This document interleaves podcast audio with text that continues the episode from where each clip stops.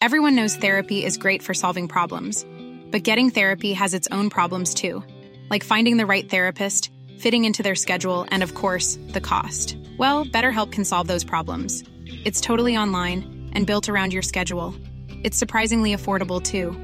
Connect with a credentialed therapist by phone, video, or online chat, all from the comfort of your home. Visit betterhelp.com to learn more and save 10% on your first month. That's BetterHelp H E L P.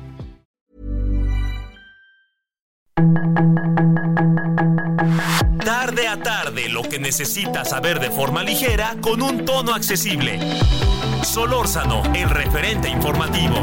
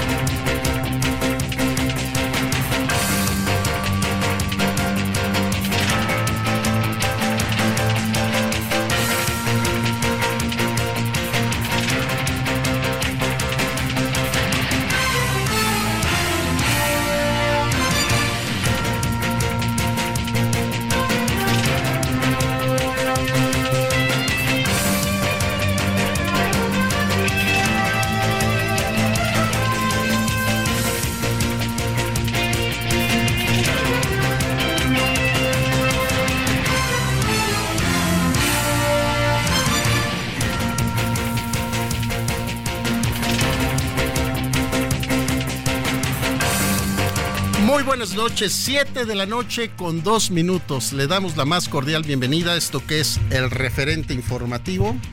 Le saluda Román García, nombre del titular de este espacio, Javier Solórzano, quien ya estará con ustedes y con nosotros el próximo lunes, después de estar tomando un periodo vacacional.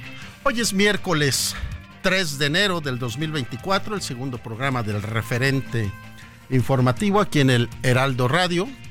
Saludamos a quienes nos escuchan a través de nuestra cadena nacional del Heraldo Radio en todo lo ancho y largo de la República Mexicana, a quienes nos siguen a través del 98.5 de FM aquí en la Ciudad de México y a quienes nos van siguiendo también en las redes sociales a través de la red social X, arroba Heraldo de México y arroba Heraldo Radio guion bajo a quienes nos visitan a través de nuestra página elheraldodemexico.com.mx, donde están toda la información del día, todo lo que ha dado a conocer el periódico del Heraldo de México, así como nuestra página de internet que tenemos ahí varios colaboradores y donde nos puede seguir en el icono de televisión o radio en vivo y puede ver la programación de radio y televisión de lo que es el Heraldo Media Group. Hoy es un día interesante. Amanecemos con varias cosas. Ayer le platicábamos del secuestro de estos 31 migrantes desde el pasado 30 de diciembre. Ya fueron rescatados el día de hoy, ya el gobierno del estado, también la secretaria de gobernación dio a conocer a través de su red social, María Luisa Alcalde, que fueron rescatados estos 31 migrantes. Ahí hay una variante, se dice que son 30, el gobierno federal argumenta 30, el gobierno local 31, el gobierno de Colombia también argumenta que hay cinco conacionales colombianos dentro de estos 30, 31 rescatados. Ya le daremos cuenta más adelante de ello.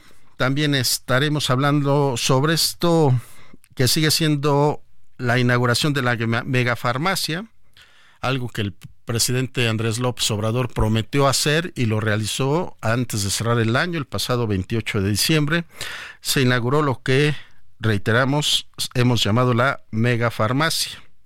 Se asegura que ahí tenemos ya todos los medicamentos del mundo y que desde ahí se van a distribuir a todos los estados de la República bajo el esquema del IMSS Bienestar y que cualquier ciudadano, cualquier persona que tenga la necesidad de algún medicamento especial, hablemos de estos oncológicos, tratamientos particularmente del cáncer para todo tipo de personas y otras enfermedades que lleven o necesiten un tratamiento de manera en particular, el IMSS Bienestar lo solicitará a la megafarmacia y se le entregará al paciente de manera final para su aplicación y el mejoramiento de su salud.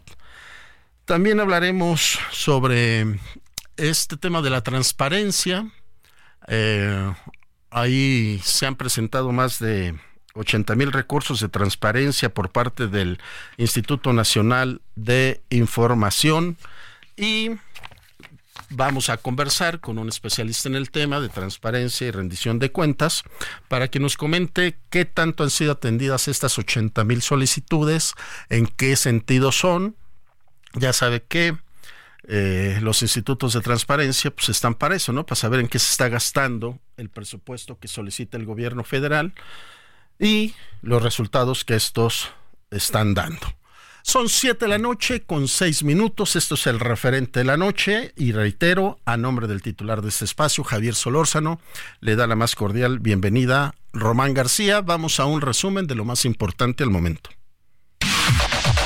La información de último momento en el referente informativo fueron rescatados los 31 migrantes que habían sido secuestrados el 30 de diciembre en Reynosa, Tamaulipas. Las víctimas están en manos de las autoridades y se les lleva a cabo la revisión médica correspondiente. Mónica Soto encabezó su primer evento público como magistrada presidenta del Tribunal Electoral del Poder Judicial de la Federación, con el vacío de las dos magistraturas que no avalaron su nombramiento. De manera inédita, el Tribunal Electoral del Poder Judicial de la Federación convocó al izamiento de la bandera para arrancar el año electoral 2024, que sería a su vez el acto evento público de Mónica Soto como presidenta de la máxima autoridad electoral del país. La Secretaría de Educación, Ciencia, Tecnología e Innovación del Estado de México informó que alrededor de mil alumnas y alumnos de 18 escuelas ubicadas en la periferia de la comunidad de Texcapilla, en el municipio de Texcaltitlán, regresarán a clases presenciales el lunes 8 de enero un juez federal vinculó a proceso e impuso prisión preventiva justificada a tres mexicanos y tres ecuatorianos por su presunta responsabilidad en el delito contra la salud en la modalidad de transporte agravado de clorhidrato de cocaína. Tras ser detenidos, los sujetos fueron trasladados junto con el narcótico a la decimocuarta zona naval, con sede en el puerto de Lázaro Cárdenas, para ser puestos a disposición de la autoridad correspondiente. El Aeropuerto Internacional de la Ciudad de México indicó que la contratación del seguro de vida para sus trabajadores se realizó en cumplimiento con la obligación patronal establecida en el contrato colectivo de trabajo. Al iniciar operaciones este día, el dólar se vendía hasta en 18.20 pesos en ventanilla en bancos. En tanto, el tipo de cambio interbancario se ubica en 17.05 unidades con una depreciación del 0.22% frente al precio de referencia de ayer, con lo que hila su quinta jornada consecutiva de pérdidas. Por primera vez en 200 años, el Poder Judicial de Oaxaca será presidido por una mujer por un periodo de cuatro años. Lo anterior, luego de que el Pleno del Tribunal Superior de Justicia del Estado de Oaxaca eligiera a la magistrada Berenice Ramírez Jiménez como la nueva presidenta.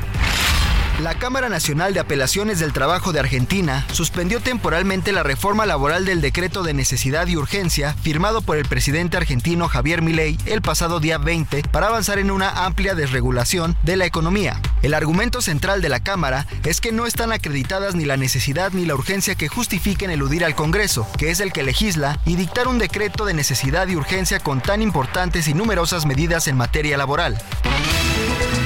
Sus comentarios y opiniones son muy importantes. Escribe a Javier Solórzano en el WhatsApp 5574 50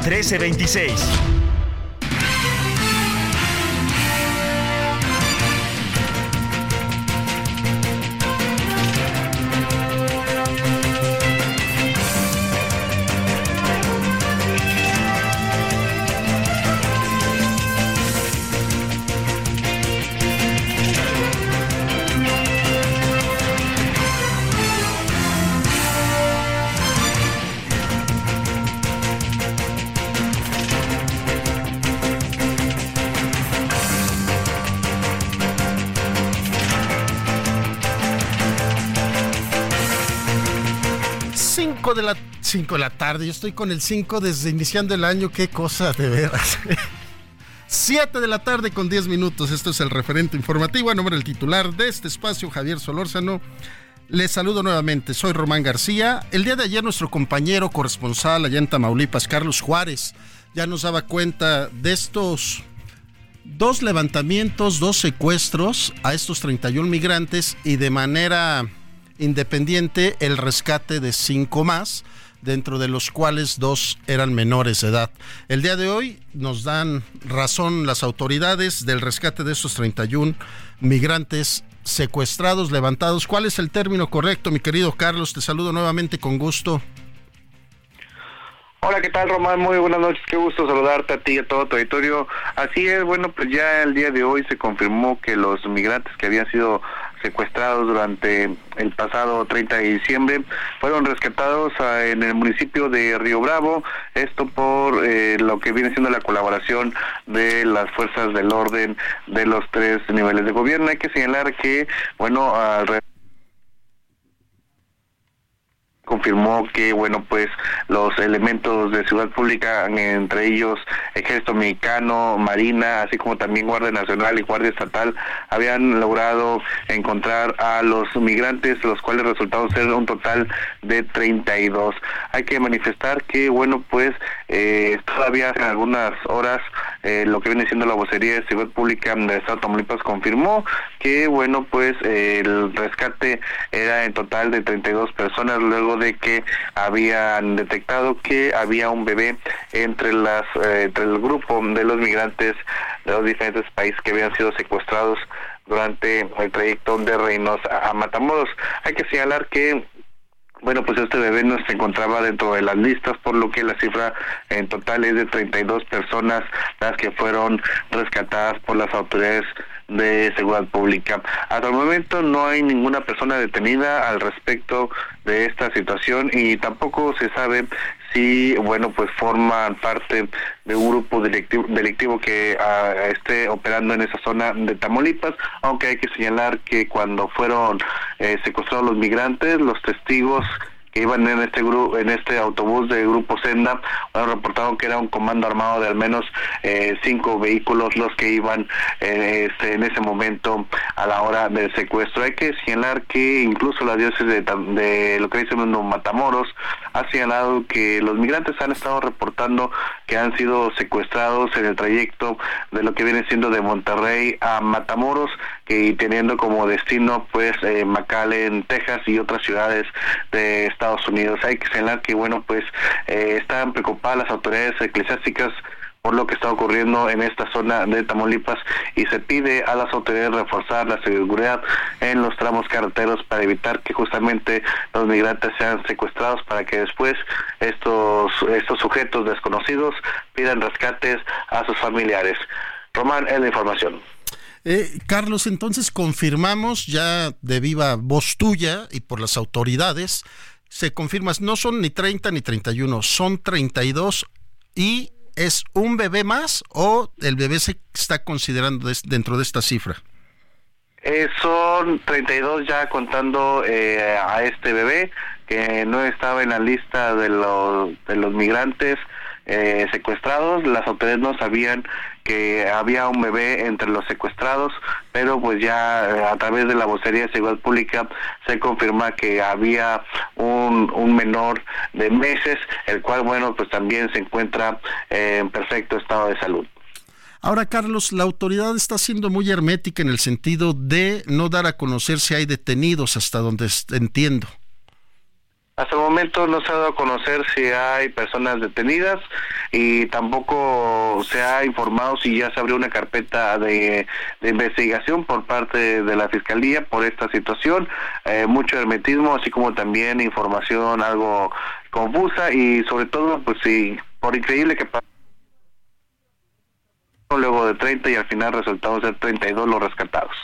Y como bien lo, lo dices, eh, la Iglesia Católica está haciendo una, un llamado enérgico a que la autoridad ponga más atención y seguridad al tema del paso de los migrantes. Así es, hay que eh, recalcar que Tamaulipas es una de las rutas que más utilizan los migrantes para llegar a Estados Unidos, principalmente a ciudades como son Matamoros o en Reynosa y también en Nuevo Laredo, aunque se han reportado la mayor cantidad de secuestros entre lo que viene siendo Reynosa y Matamoros. Carlos Juárez, te agradezco mucho tu información, estamos pendientes, un abrazo. Muy buenas noches, un abrazo. Bueno, el día de ayer eh, buscamos a Alberto Jicotencat y nos despedíamos de él diciéndole, te buscaremos si hay alguna situación que de información merezca distraerte. Hoy estamos con él nuevamente en la línea, Alberto Jicotencat, director de la Casa del Migrante en Saltillo. Hola Alberto, pues mira, qué bueno que rápidamente, bueno, no rápidamente, porque ya desde el día 30 estaban desaparecidos estos migrantes y hoy ya fueron recuperados, vaya la expresión, rescatados. Román, ¿qué tal? Buenas noches a ti y a todo tu público. Sí, pues una buena noticia en medio de tantas malas situaciones que pasan las personas migrantes y es que afortunadamente estas personas fueron puestas en libertad. Algo bien importante es que hasta este momento y de acuerdo a la información de los, de los periodistas en la zona, pues al parecer el grupo delictivo los dejó en libertad. De repente hubo una declaración de la secretaria de Gobernación, María Luisa Alcalde, diciendo pues que habían sido rescatados. Sin embargo, lo que tenemos conocimiento es que fueron puestos en libertad por parte de esos grupos delictivos y después de esto, pues llegaron las autoridades federales a, pues a, asegurar a estas personas y, pues por así decirlo, pues acogerlas a la responsabilidad del Estado. Esto ha marcado pues algunas alertas eh, rojas de parte de algunos analistas y eh, en temas de seguridad porque sí eh, hay, hay que preguntarnos, ¿no? ¿Por qué cuando hay presión política, cuando eh, internacional, porque recordemos que inclusive el presidente de Colombia hizo declaraciones al respecto de sus ciudadanos, que pareció que había cuatro personas colombianas, y cuando hay una, una repercusión mediática fuerte, pues eh, estos grupos deciden ponerlos en libertad y es aquí cuando los expertos y las expertas en temas de seguridad pues levantan la mano para analizar si no habrá algún tipo de eh, pues presión de parte del Estado con estos grupos para que los pongan en, para que los liberen y esto en definitiva podría vislumbrarse como algún tipo de colusión o de organización entre estas dos instancias. Eh, los expertos en seguridad dicen no podemos adelantarnos, pero sí es importante que se analice esto y que se investigue a profundidad, porque parecería que, resulta sospechoso. Me parece importante lo que dicen los expertos y expertas analistas y me uno al llamado de la Iglesia Católica en, que el Estado mexicano, sus tres órdenes de gobierno, eh, municipal, estatal y federal, deben de poner mayor atención para que esto no vuelva a ocurrir. Como te compartí ayer, pues esto fue un escándalo nacional, afortunadamente, porque eran 31 personas secuestradas en un solo evento, pero todos los días tenemos casos de dos o tres personas que son secuestradas en el estado de Tamaulipas. Entonces, ojalá que esto sirva de lección para que las autoridades pues pongan manos en este asunto y ya eh, no vuelvan a permitir que, esto vuelva a suceder.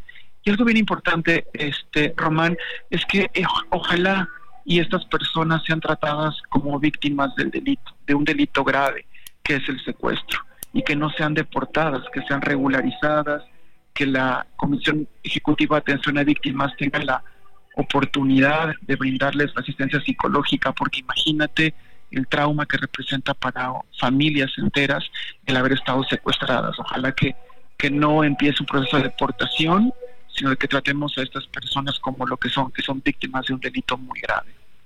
Alberto, fíjate que justo eh, estaba pensando en la siguiente pregunta antes de tu respuesta de decirte habrán llegado a algún acuerdo y se habrá pagado algún rescate, pero bien lo dices, la presión política a nivel internacional pudo haber servido para que el propio grupo delictivo haya dicho, ¿sabes qué?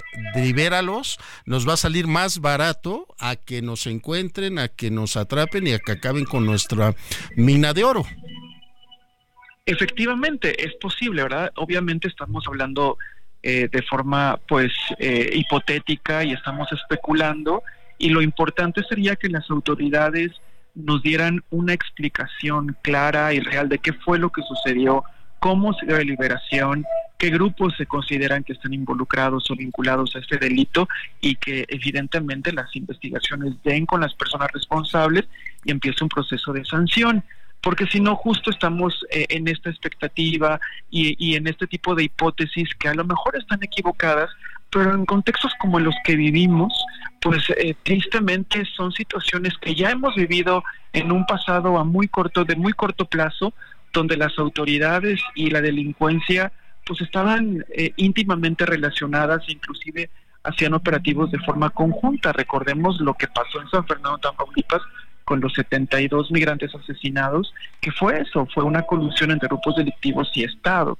Es por eso que, que no, no está por demás y no estamos, eh, pues, eh, por así decirlo, eh, alucinando, ¿verdad? Cuando, cuando pensamos este tipo de situaciones, porque ya ha pasado en este país. Entonces, aquí la obligación es de la autoridad para evitar ese tipo de especulaciones, pues que den con los responsables, saber qué fue lo que sucedió y cómo se dio el proceso de liberación y hacer acciones sobre todo de no repetición de los hechos que creemos muy importante. Qué bueno que esa gente fue liberada.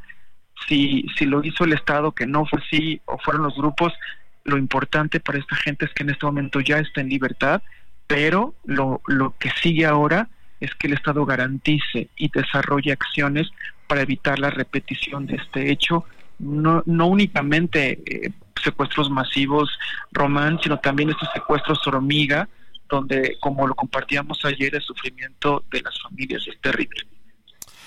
Totalmente de acuerdo contigo, Alberto, y esto que haces, este llamado de que les den un trato digno a estas personas, sin lugar a dudas estamos hablando de este famoso permiso de libre tránsito para estar en nuestro país, que muchos lo decimos constantemente, pero este permiso, ¿qué significa, Alberto? Pues mira, le llamamos la visa de visitante por razones humanitarias. Esta visa lo que permite a una persona extranjera que ha sido víctima de un delito o víctima de una violación a sus derechos humanos, y es una visa que emite el Instituto Nacional de Migración, pero previamente tiene que haber habido una solicitud de parte de la Comisión Nacional de Derechos Humanos o de, una comisión estatal o de la Comisión de Atención a Víctimas. Con este permiso le permite a la persona sobreviviente del delito o de la violación a quedarse en México todo el tiempo que su proceso judicial dure. Eh, y también le va a permitir trabajar mientras esto sucede, porque pues bueno, el Estado no, no tiene la posibilidad económica, ni tampoco lo, o, aunque lo tuviera, no tiene los programas para que la gente pueda tener algún tipo de apoyo para sostenibilidad. Eso no sucede así. Lo que el Estado mexicano es da un permiso de trabajo para que en todo lo que dure el procedimiento la gente permanezca en este país. La idea es que cuando lo le llamen a comparecer, puede ser presente, pueda eh, eh, dar su testimonio si es que llegan a, aprender a las personas responsables y es a lo que eh, algunas personas pues le llaman la, la visa de tránsito, pero más bien el nombre correcto es la visa de visitante por razones humanitarias y se da justo cuando una persona es víctima de un delito y ha presentado una denuncia. Y pues ojalá que, que estas personas presenten esta denuncia, recordar que tampoco las denuncias son obligatorias, pero ojalá que así lo hagan, pero como el, el delito de secuestro se persigue de oficio al ser un delito grave, eh, aunque las personas no presenten la denuncia, debe empezarse una carpeta de investigación y de forma consecuente cada una de estas personas víctimas sobrevivientes, pues se les debería de dar una visa eh, de, visitante por razones humanitarias. Entonces, pues no hay pretexto para que esta gente pueda ser tratada como tal. Pues qué bueno que nos haces esta aclaración, Alberto, que la visa es, es sin, sin, temporalidad, queda abierta durante el tiempo que dure su proceso judicial, pero además se les permite este poder laboral, que eso es importantísimo, porque bien lo dices, el gobierno no podría tener esta carga de, de darle alimento, sustento y vivienda a tantas personas que pasan por territorio nacional. Sí, efectivamente, la visa puede, puede renovarse cada año por el tiempo que dura el proceso judicial. Si después de tres años las personas deciden quedarse, pues eh, ya se puede tramitar otro tipo de autorización para permanecer de forma regular en este país. Pero sí, mientras dure el proceso, eh, el proceso, la visa puede ser renovada cada año y debería hacerse sin ningún problema. A veces no es así. Alberto Jicotencal, director de la Casa del Migrante de Saltillo, te agradecemos mucho el que haya estado nuevamente esta noche con nosotros. Al contrario, y de verdad una muy buena noticia en medio de este caos y muchísimas gracias y un abrazo muy grande. Y sería todavía mejor noticia si nos dijeran, sabemos qué grupo delictivo es el que está detrás de esto, ¿no es así, Alberto? Estoy de acuerdo contigo. Un abrazo, buena noche. Un abrazote, hasta luego. 5 de la 7 de la noche con casi 5, 25 minutos. Vamos a una pausa y regresamos. El referente informativo regresa luego de una pausa.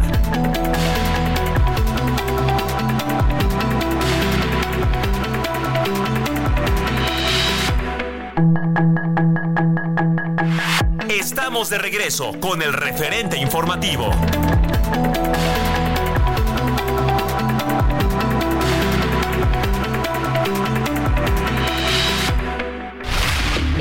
Referente informativo le presentamos información relevante. Rescatan a los 31 migrantes secuestrados en Tamaulipas. La Junta de Coordinación Política del Congreso de la Ciudad de México aprueba periodo extraordinario para votar la ratificación de Ernestina Godoy. Ceci Flores, madre buscadora de Sonora, invita a candidatas a que la acompañen en tierra a buscar desaparecidos. Retomarán clases en Texcapilla el lunes, tras enfrentamiento en Texcaltitlán. Instituto Electoral del Estado de México acredita a tres ciudadanos para intentar alcanzar la candidatura independiente por diputaciones locales. Murieron 15 personas durante el periodo vacacional en accidentes viales de Tamaulipas. Ascienden a 73 los muertos por el terremoto en Japón. Se registran al menos 103 muertos tras explosiones cuando se conmemoraba a un general asesinado en Irán. Sus comentarios y opiniones son muy importantes. Escribe a Javier Solórzano en el WhatsApp 5574 50 13 26.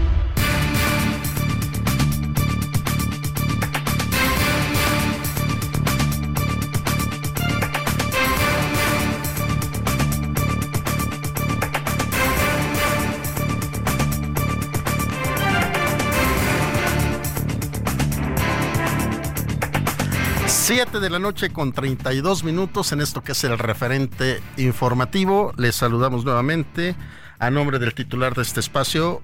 Soy Román García.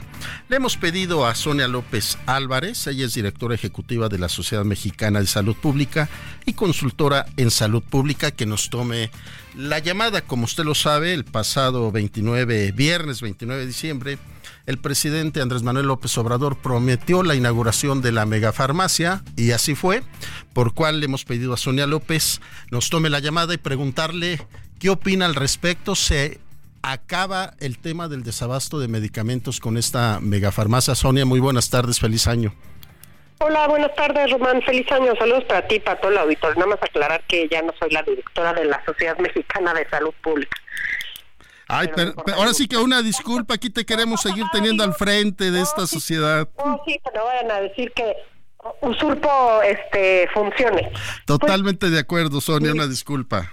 No, no se preocupe. La idea es que esta megafarmacia, que es un mega almacén, va a venir a, a solucionar parte de este desabasto, pero el desabasto no es solo pues porque no haya un almacén donde estén, sino tiene que ver con las compras, tiene que ver con las compras consolidadas, tiene que ver con las claves que se compran y a quién se les compran. Hay cosas que se han mejorado en cuanto a el número de proveedores, por ejemplo, que había antes y que ahora hay más proveedores, ¿no? O sea, la, idea es, eh, todas las compras se hacen a través de licitaciones, ¿no? O sea, tú vendes, por ejemplo, paracetamol y sabes que el gobierno va a comprar, bueno, pues te preparas, preparas tus papeles y entras como a un concurso, ¿no? Así son, eh, así se hacen las compras. Se supone que, gastaron más de 8 mil millones de pesos en esta, mm, o sea, en estas compras, en estas compras consolidadas, en estas compras de, de medicamentos, en estas compras de insumos, y que las hicieron para el 23 y el 24. De todas maneras, todavía falta ver cuánto eh, cuánto vamos, o sea, cuánto sí se va a tener, cuánto no se va a tener, ¿no? Hay que también tomar en cuenta que muchas claves que se compran, o sea, por ejemplo, analgésicos, este, medicamentos para la diabetes, para la hipertensión, que son, digamos, más baratos, pero también hay compras de medicamentos mucho más caros y que a lo mejor nada más hay un vendedor, entonces, esto dificulta ciertas compras. ¿no? Eh, otra cosa que he hablado pues, en otros foros es las compras se tienen que prever un año antes, ¿no? O sea, tener que hacer compras en 18 días, ¿no? Como la que ocurrió de noviembre a la fecha, ¿no? O sea, que se compraron 12.752 millones de pesos en licitaciones para abasto del 2024 y que se hicieron en 18 días, ¿no? O sea, esto es algo, volvemos a lo mismo, son cosas que se tienen que preparar, son cosas que se tienen que gestionar. O sea, tiene que haber mucha organización, tiene que haber mucha planeación. Eh, entonces, esta licitación, digamos, expresa en 18 días, etcétera, pues es la falta de planeación y, y que no se estima por parte de las instituciones de salud las, las necesidades reales, ¿no? Entonces, eso se supone que con la megafarmacia va a venir a suplir un poco eso. Ahora, de cómo va a funcionar es que tú como usuario puedes llamar al teléfono fulanito que sale ahí y decir, ah, pues en mi unidad de salud no hay, no sé, metformina, y ellos van a ver qué está pasando y tú le vas a dar seguimiento, tú como usuario, pero en realidad digamos que la responsabilidad también debería ser de las instituciones de salud de contar con un inventario, de saber qué sí tienen, qué no tienen, qué, qué claves les faltan y hacer esta solicitud a la megafarmacia, ¿no? Claro, Sonia, fíjate que ahorita a un bote pronto, a un bote pronto escuchándote me da como, la idea de, son las compras de pánico, ¿no? En 18 días a ver qué encuentras y inauguramos la, la megafarmacia. Pues un poco así porque, eh, o sea, eh, esto les digo, esto se planea y las, las claves que faltaron, ¿no? Porque te digo, en 18 días, ¿de dónde vas a sacar, no sé, voy a decir una locura, 100 millones de paracetamoles, ¿me entiendes? O sea, no es como que los tenga la, el distribuidor o la farmacéutica, porque además hay que recordar que las compras se hacen a distribuidores, a un intermediario. El laboratorio no vende directamente, ese no es su mercado, pues, ¿no? O sea, ese no es su modelo de negocio. Siempre hay un intermediario, siempre hay un distribuidor, siempre hay un, un personaje intermedio que es el que vende, licita, etcétera, etcétera. ¿no? Entonces sí es como un poco de en 18 días, rífate a comprar todo lo que falta y lo que se necesita. Y lo que no se encontró, pues también se acudió a la, a la UNOPS, ¿no? A la UNOPS, para ver qué claves tenían ellos y qué, con qué claves se podía contar. A ver, al comprar a través de UNOPS lo que tienes es acceso a más vendedores, por así decirlo, ¿no? Porque vienen también de otros países. Entonces es muy importante, eh, pues, volver a lo mismo, la planeación, a la compra, eh, a la compra anticipada. Esto se tiene que hacer un año antes, ¿no? O sea, en, en noviembre se convocó para comprar estos medicamentos que faltaban para el 2024, o sea, en un mes o dos, pues en un mes y medio más o menos, ¿no? Tuvieron que hacerlo, comprar todo y tener este todo listo, lo cual pues es, es, pues se hace muy al vapor, sí, muy expreso. Claro, Sonia López, mira, eh, escuchándote, eh, ya han pasado cinco años de la administración del presidente Andrés Manuel López Obrador, en el cual se han hecho varios intentos de reformar los mecanismos del sector salud, dentro de los cuales justamente reitera el presidente que se encarecían los productos por las farmacéuticas, por las empresas que distribuían y que todo esto hacía que el medicamento se elevara de costo, que hasta donde entendemos es el porque la naturaleza de la megafarmacia, pero tienen cinco años que ya deberían de tener ellos todo un control de en Tamaulipas se necesitan tantos medicamentos para este tipo de enfermedad porque allá el clima es este y están pasando esto. En Monterrey esto, en Chiapas esto, ¿no debería de ser así, Sonia? Debería de ser algo, o sea, hay que entender que nuestro país no es homogéneo, es muy heterogéneo. Secretaría de Salud de Nuevo León debería decir tengo tantos millones de diabéticos, tantos millones de hipertensos, tanto de esto, pues calculo que necesito esto y esto y esto, ¿no?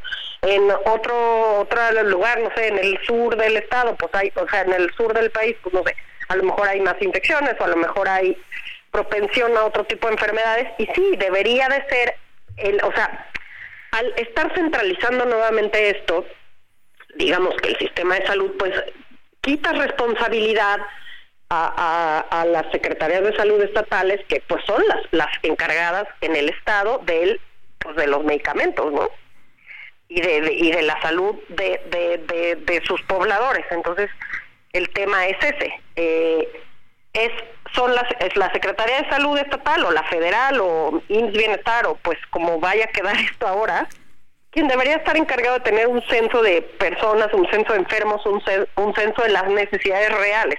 Porque entonces, si no, ¿para qué compramos 100 millones de X medicamento que a lo mejor ni, ni se necesita tanto, ¿no? Porque además hay que recordar que los medicamentos, hay medicamentos que, no sé, tienen que estar en un refrigerador, que tienen que estar, a, no sé, en la oscuridad, o sea, que tienen fechas de, caducidad que es muy importante, este, pues mantener y, y, y, tener en, en, pues, en cierta responsabilidad, ¿no? En cierto, bajo ciertas características, pues.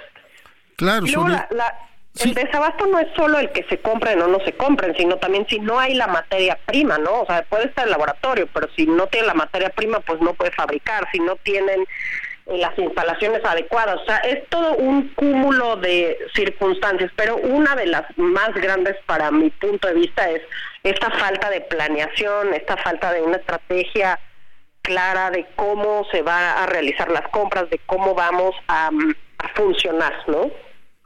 Sí, totalmente de acuerdo contigo, Sonia. Y yo, esta palabra que usas, la centralización de los medicamentos, es, es como quitarle la autonomía a todos los centros de salud estatales que algunos estados no han querido integrarse al bienestar por lo mismo, porque dicen va a quedar la decisión en dos personas, en el director y el, el subdirector, ¿no? Sí, o sea, de que pues yo puedo hacer esto, pero al final no importa lo que yo decida porque alguien más va a tomar esta decisión, por así decirlo, ¿no? Y es verdad, o sea, desde los 90 se ha, la idea era ir hacia la descentralización y ahora estamos nuevamente con esta como centralización de los servicios tratando o lo que o sea o como buscando pues subsanar ciertos eh, ciertos problemas que, que se tienen no y que no son de ahorita hay muchos problemas que ya los sabíamos que ya los teníamos que ya los conocíamos y la idea era mejorarlos. Y, no es lo que está ocurriendo, ¿no? O sea, las intenciones están, los esfuerzos muchas veces se hacen, pero no se consiguen, pues en, parte por, por falta de planeación, en parte por, pues yo creo que básicamente por, por falta de planeación. Y Sonia, como bien lo platicabas, hemos visto notas periodísticas en el sentido de son bodegas muy grandes, son bodegas muy amplias, son unos terrenazos donde caben no sé cuánta cantidad de camiones traen para distribución, pero no se habla de esta área es el área de refrigerado. Aquí se va a tener, como tú dices, la clave 028 que es para medicamentos oncológicos. Acá es la clave con temperatura ta ta ta. Esta es la clave donde se van a tener este 50 millones de aspirinas acá para este para el dolor de cabeza. Ve todo a saber, sobre tú eres más experta que un servidor, pero no hemos visto nada algo concreto que nos diga, "Wow, esto está funcionando." Sí, no, yo no, o sea, no he visto y, y, y ayer justo también en otra entrevista, pues decía, eh, sí, hablan de que hay ultracongeladores, que son los que se requieren para cuando los medicamentos tienen que estar congelados, ¿no? Pero no, no sabemos, y es una cosa bastante preocupante, por ejemplo, eh, o sea, cómo van a llevar el conteo, o sea, qué sistema de trazabilidad van a llevar, o sea, para saber a quién se le está distribuyendo, cómo se le está distribuyendo, o sea, lo que yo decía ayer, y es así, o sea, tú no, o sea, una mega farmacia o una mega obra de este tamaño no la puedes manejar con hojas de Excel. Tienes que tener programas eh, específicos de pues de, de, no sé cómo se llama, pues como de inventarios, este tipo de cosas, ¿no? La trazabilidad, la cadena de frío, decía yo. O sea, van a llevar vacunas, que no hay vacuna de lo que se te ocurra, no sé, en Tamaulipas que en 24 horas tiene que estar, ah, ok, ¿cómo me voy a asegurar de que va a haber, que no se rompa la cadena de frío, los termómetros? Todo eso, que de eso es muy a detalle, pero de eso no hemos visto nada. No hemos visto nada, no hemos visto exactamente Sí, dicen, hay, se, hay mil seis, se compraron 1.600 claves y esto y lo otro, pero ¿de qué? O sea, o, o, o, sea, ¿de qué se compraron y cómo va a funcionar esta farmacia? O sea, ya sabemos que las unidades de salud, los hospitales o incluso tu usuario puedes llamar y pedir tu medicamento, pero ¿cómo va a ser esta logística de la distribución? ¿Cómo va a ser esta este envío de los medicamentos? O sea, por un, o sea, digo, digo yo, por una vacuna vas a mover un avión lo que te cuesta, etcétera, etcétera. O sea, ¿cómo va a funcionar eso? Por eso una idea de un mega almacén, una mega farmacia debería ser el hospital fulano de tal en el norte del país requiere este número de claves porque tiene este número de pacientes y este número de necesidades. Eso sería mucho más real. Claro, tan, solo Sonia, yo tengo ahí amistades que se dedican a esta fabricación del PET, los famosos envases, ¿no? Y me decían el otro día, es que estoy preocupado porque tengo que mandar un cargamento a Monterrey, pero no tengo el, el camión con las condiciones para que llegue. Yo dije, pues ahí tienes tus camionetas, ¿por qué no los mandes? No, porque en el trayecto con la pura temperatura de la caja, el material se, se, se, transforma, tiene una deformación. exacto. Entonces, hablando de, de, un plástico, que todos decimos un plástico cualquiera, entenderé que para los medicamentos debe ser una precisión, un, un cuidado y un traslado, pero casi que matemático. ¿no? O sea, tiene que ser un traslado, eh, ¿a qué hora? O sea, probablemente no lo puedes, o sea, no sé.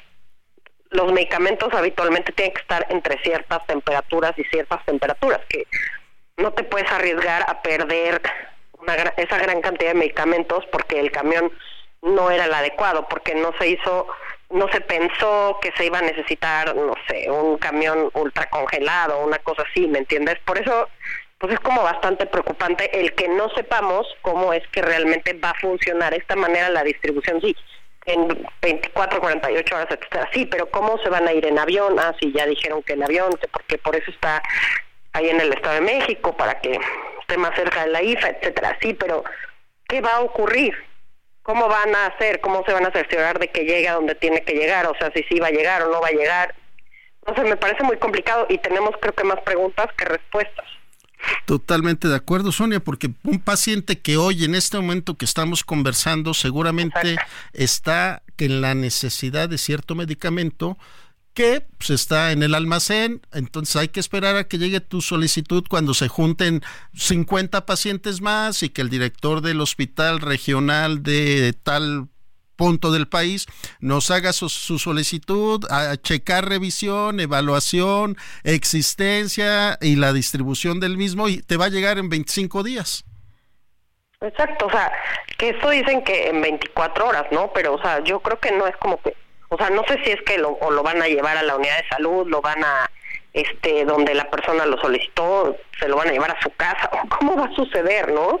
Yo me imagino que en la unidad de salud fulana sutana no tenemos, no, yo fui y no tienen este medicamento y se van a cerciorar de que lo tengan pasado mañana, pero, o sea, por un solo medicamento, no estoy demeritando la salud de una persona, pero en temas así, pues deberíamos estar pensando en macro y no en micro, que eso es lo que hace la salud pública, pensar en, en el macro, no en micro, ¿no? Entonces, eso, pues es como, no sabemos cómo lo van a hacer.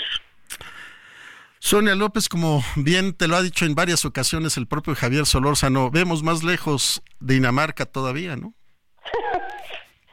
la verdad es que sí, o sea, pues volvemos a lo mismo, o sea, necesitamos más inversión del PIB para poder alcanzar a eso, necesitamos, en mi punto de vista, mucho más organización, más planeación, más planeación. Yo creo que aquí es un tema de planeación y de logística y de trazar un plan, de tener una estrategia nacional farmacéutica, por ejemplo, ¿no? De, de compras, o sea, sí tenemos la ley de compras, la ley de adquisición y todo, ¿no? Pero gente especializada en este tipo de cosas gente especializada en compras, gente, gente especializada en gestión, en, el manejo de este tipo de, de, pues de megafarmacias, ahora sí. A la, o sea, no se consultó a expertos del tema, por ejemplo, a la hora de planear esta megafarmacia, me explico, no llamaron a usuarios, no llamaron a la industria farmacéutica, no llamaron a los distribuidores, no llamaron al núcleo afectado, no llamaron a expertos, ¿sí me explico? Entonces, pues estamos un poco en esa situación. Claro, Sonia López. de Dinamarca. A, como te escucho, te, te, te, siento como que una muy buena intención, pero creemos que no va, no va a tener los objetivos eh, a, cumplir. Sí, yo soy una, siempre trato de ser muy positiva, pero a veces es difícil cuando además como que no ves las cosas tan claras como tú esperarías. Sí, sí, sí. O como tú uno quisiera, pues. Pues mira, te buscábamos para ver tu sentido de ánimo, pero ya vimos que no es el, mejor de los de los de inicio de año. O sea, yo soy optimista, ¿no? O sea, pienso que sí se van a solucionar muchas cosas, pero Pues todo viene desde, desde que creo que tenía que haber una organización diferente, me refiero. Eh, ¿Qué falta, en dónde falta y por qué falta, no? No es solo porque no se compre, si no hay materia prima, si el laboratorio no está funcionando, si son, son como muchos factores, ¿no? La, la idea de la megafarmacia, pues en la idea es buena, ¿no? Este, este gran almacén, vamos a ver en la práctica, digo, lo inauguraron el 29, vamos a ver cómo termina de irle este año, acaba de empezar, por cierto. Totalmente, Sonia. Pero mira, antes de despedirte, ¿qué opinas ahora de las vacunas estas que ya se venden en las farmacias para el COVID?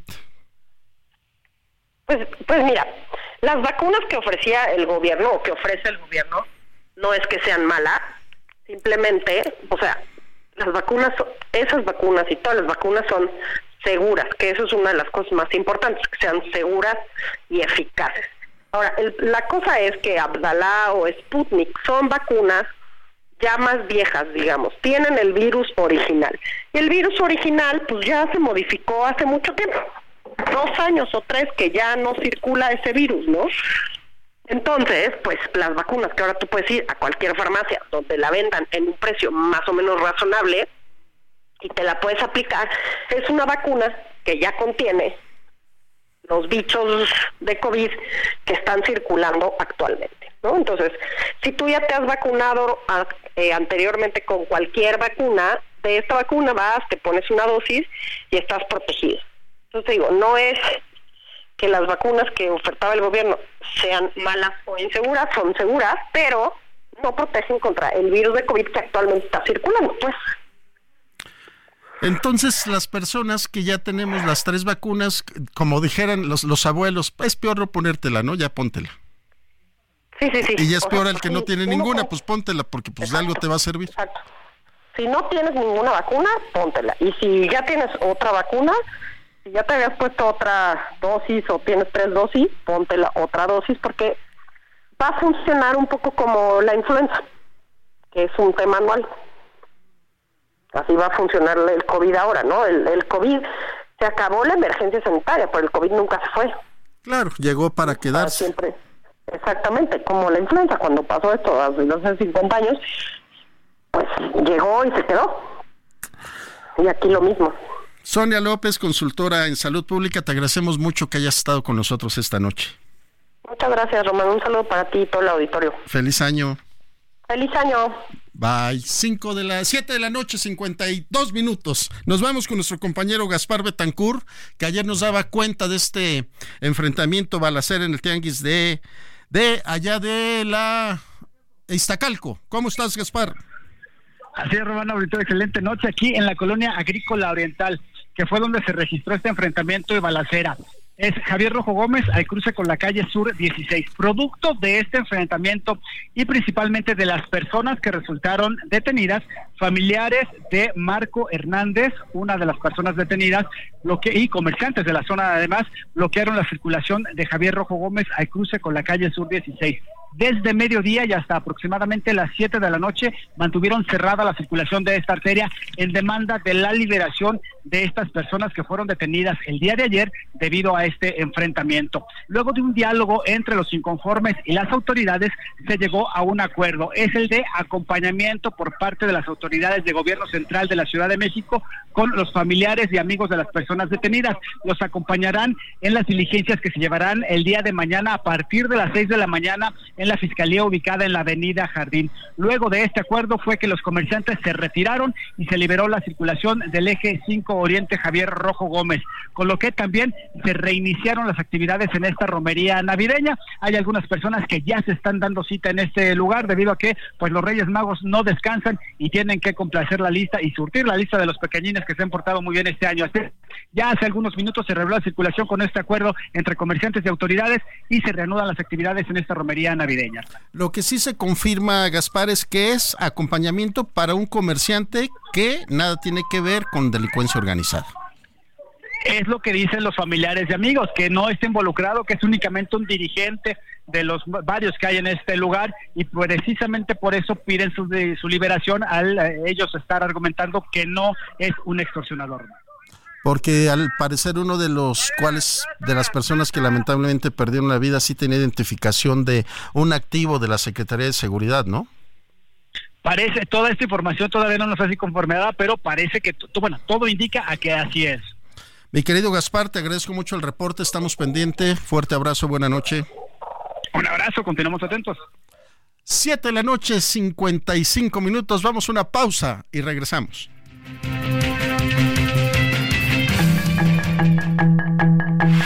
El referente informativo regresa luego de una pausa.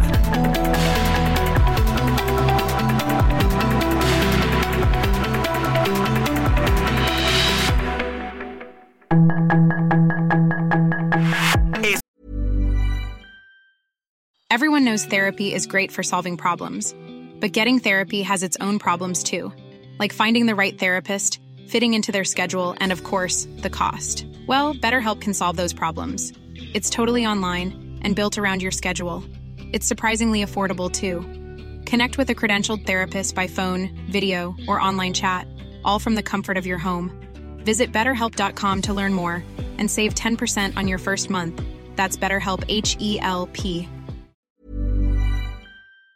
Estamos de regreso con el referente informativo.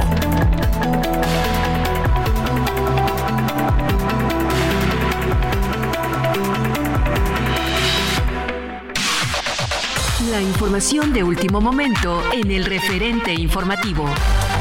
Luego de caminar más de 105 kilómetros por Chiapas, la caravana Éxodo de la Pobreza, conformada por 3.800 personas que busca llegar a Estados Unidos, se desintegró, luego de que autoridades del Instituto Nacional de Migración prometieron apoyarlos con un techo y alimentos, además de la oportunidad de conseguir el documento que legalice su cruce libre por el país. La Coordinadora Nacional de Protección Civil, Laura Velázquez, informó que en un lapso de dos a tres semanas podrían ser rescatados los siete cuerpos restantes de los mineros que fallecieron en la mina El Pinabete, Coahuila, la cual colapsó en agosto del 2022 y desde entonces solo han sido recuperados los restos de tres mineros. El día de hoy se registró un incendio al interior del Hotel Emporio en Acapulco Guerrero, dañando tres habitaciones del piso 12. De acuerdo con los hechos, una habitación se quemó completamente y otras dos tuvieron daños parciales, por lo que solamente tuvieron daños materiales y como medida preventiva se desalojó a huéspedes y trabajadores. El ejército rehabilitará las carreteras que resultaron dañadas por el traslado de materiales para la construcción del tren Maya, así lo informó el presidente Andrés Manuel López Obrador. El mandatario señaló que dichos trabajos iniciarán entre marzo y abril de este año. Además indicó que para la construcción de esta obra fueron transportados más de 6 millones de metros cúbicos de balastro al sureste del país. Luego de menos de 30 minutos de sesión y sin la participación de representantes de la oposición, la Junta de Coordinación Política del Congreso de la Ciudad de México acordó que será el próximo lunes 8 de enero cuando se realice la sesión extraordinaria en la que se votará si es o no ratificada Ernestina Godoy como fiscal general capitalina. Hoy terminó el periodo de precampañas para los aspirantes a las gubernaturas de Yucatán, Jalisco, Puebla, Morelos, Tabasco y para quienes buscan ser jefes de gobierno de la Ciudad de México. Será el 18 de enero cuando terminen las precampañas de las aspirantes presidenciales Claudia Sheinbaum de la coalición Sigamos Haciendo Historia y de Xochitl Gálvez de la coalición Fuerza y Corazón por México. El Departamento de Justicia de Estados Unidos demandó a Texas por una nueva ley que permitiría a la policía arrestar a los migrantes que entren ilegalmente a Estados Unidos, llevando de nuevo al gobernador republicano Greg Abbott a los tribunales por sus medidas contra los migrantes que cruzan la frontera sur del país. Sus comentarios y opiniones son muy importantes. Escribe a Javier Solórzano en el WhatsApp 5574 50 13 26.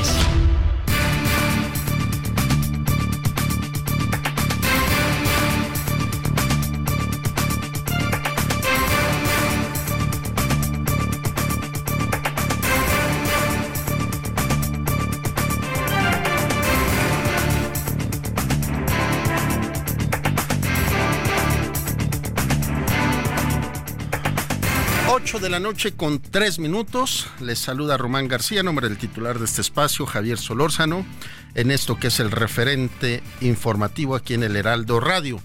Saludamos con muchísimo gusto a Roberto José Pacheco, un compañero, amigo de hace muchos años, colaborador del Heraldo Radio particularmente los fines de semana. ¿Cómo estás, mi querido Roberto José? Mi estimado Román García, es un placer estar contigo en este programa de que conduce muy atinadamente nuestro amigo Javier Solórzano. Y bueno, pues este, pues aquí arrancando el año, ¿cómo la ves? Ahora sí que, ¿cómo la ves tú, mi querido Roberto? Vamos a seguir estas cuatro pues estas cuatro promesas que está haciendo el presidente que va a mandar cuatro reformas constitucionales para este año, la pregunta que te hago a ti, ¿llevarán cambios tan solo de comas, acentos y puntos?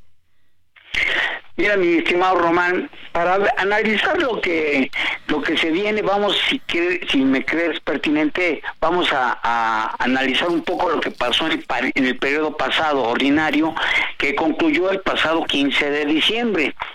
Mira, eh, como tú sabes, ahorita eh, estamos en receso legislativo, que por cierto ya se pasaron los senadores y diputados, están en la comisión permanente, pero ya llevan, van a cumplir casi 20 días de descanso en la comisión permanente y el periodo ordinario del próximo periodo arranca el primero de febrero.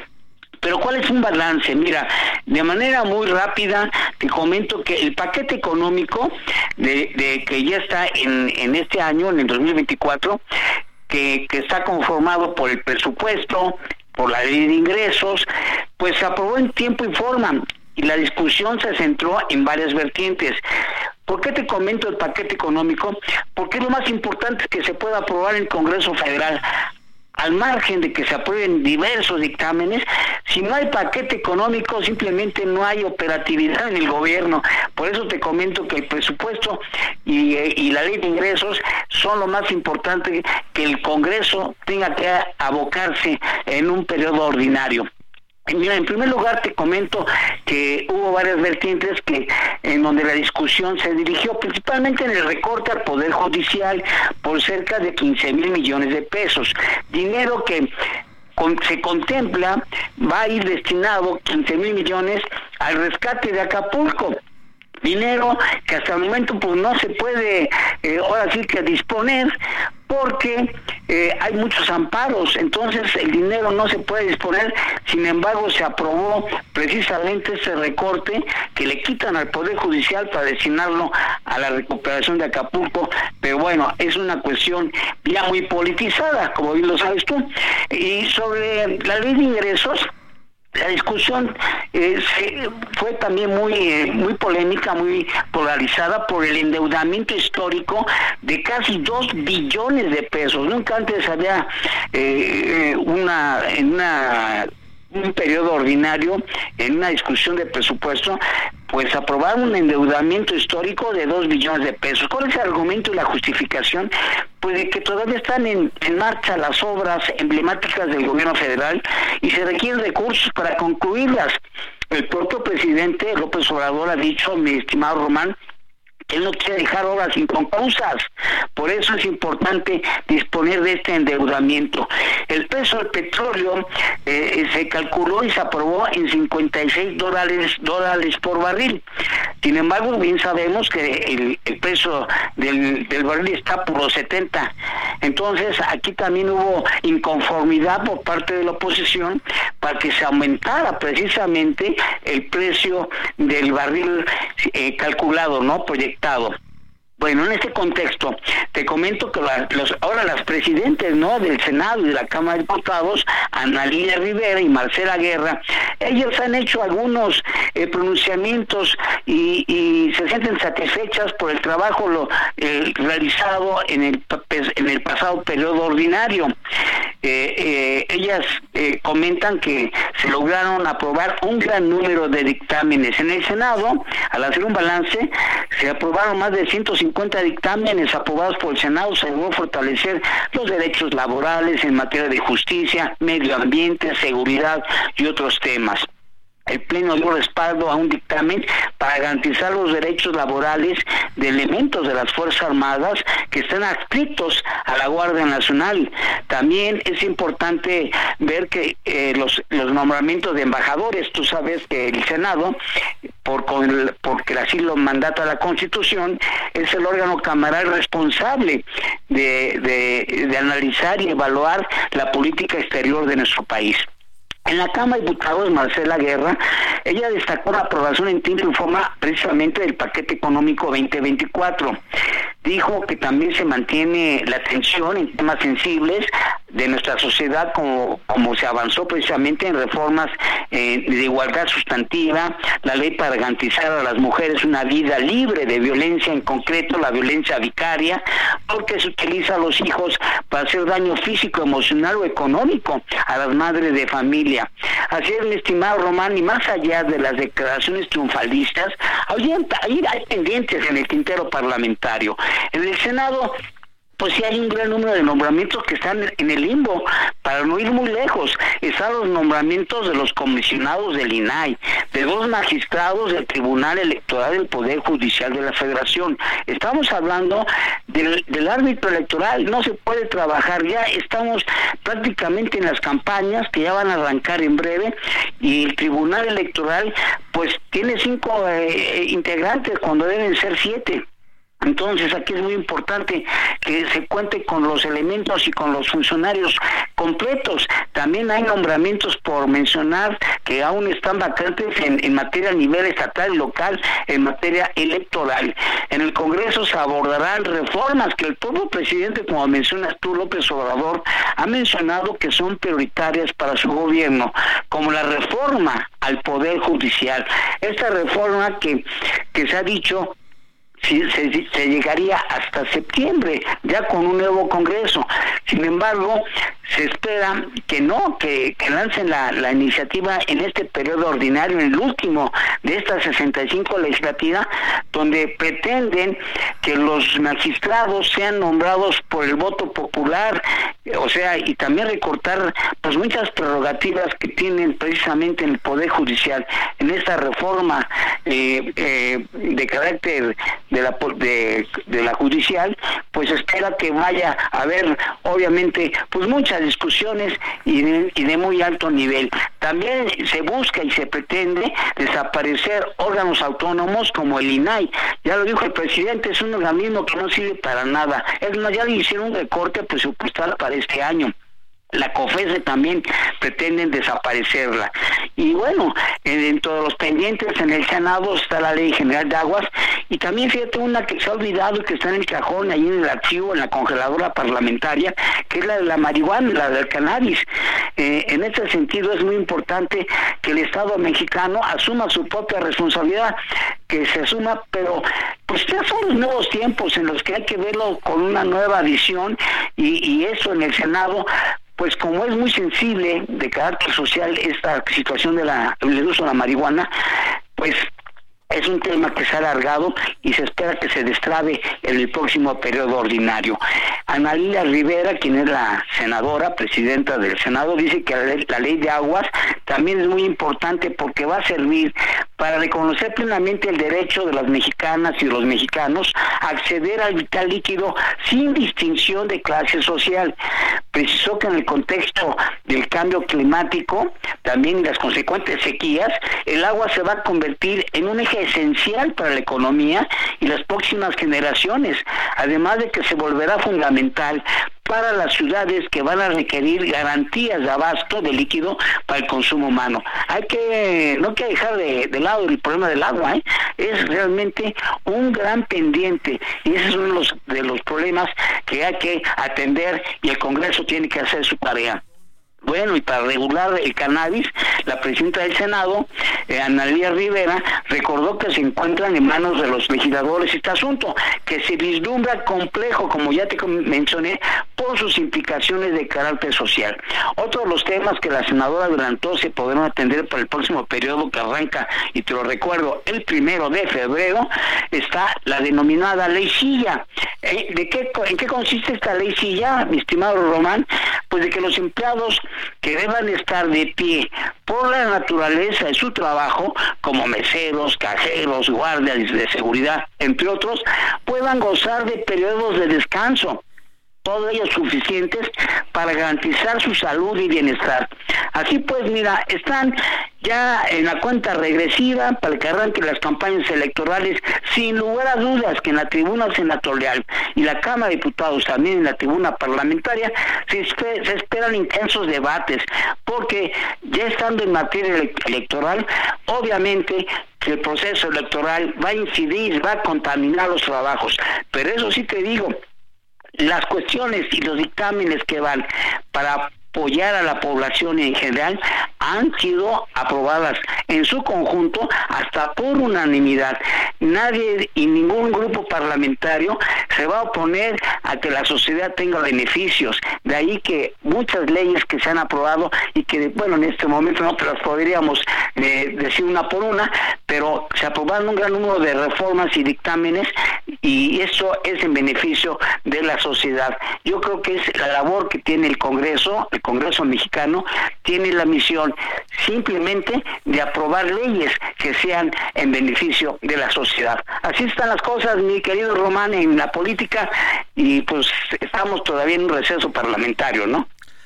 Roberto José Pacheco, es increíble todo lo que me acabas de decir en unos minutos lo que sucedió en el año, ¿eh? te felicito. Pero bueno, pues vamos por partes, este, mi querido Roberto. Ahorita los legisladores están de descanso desde el 15 de diciembre y entran en actividad el primero de febrero. Así es, que son las eh, en las sesiones ordinarias.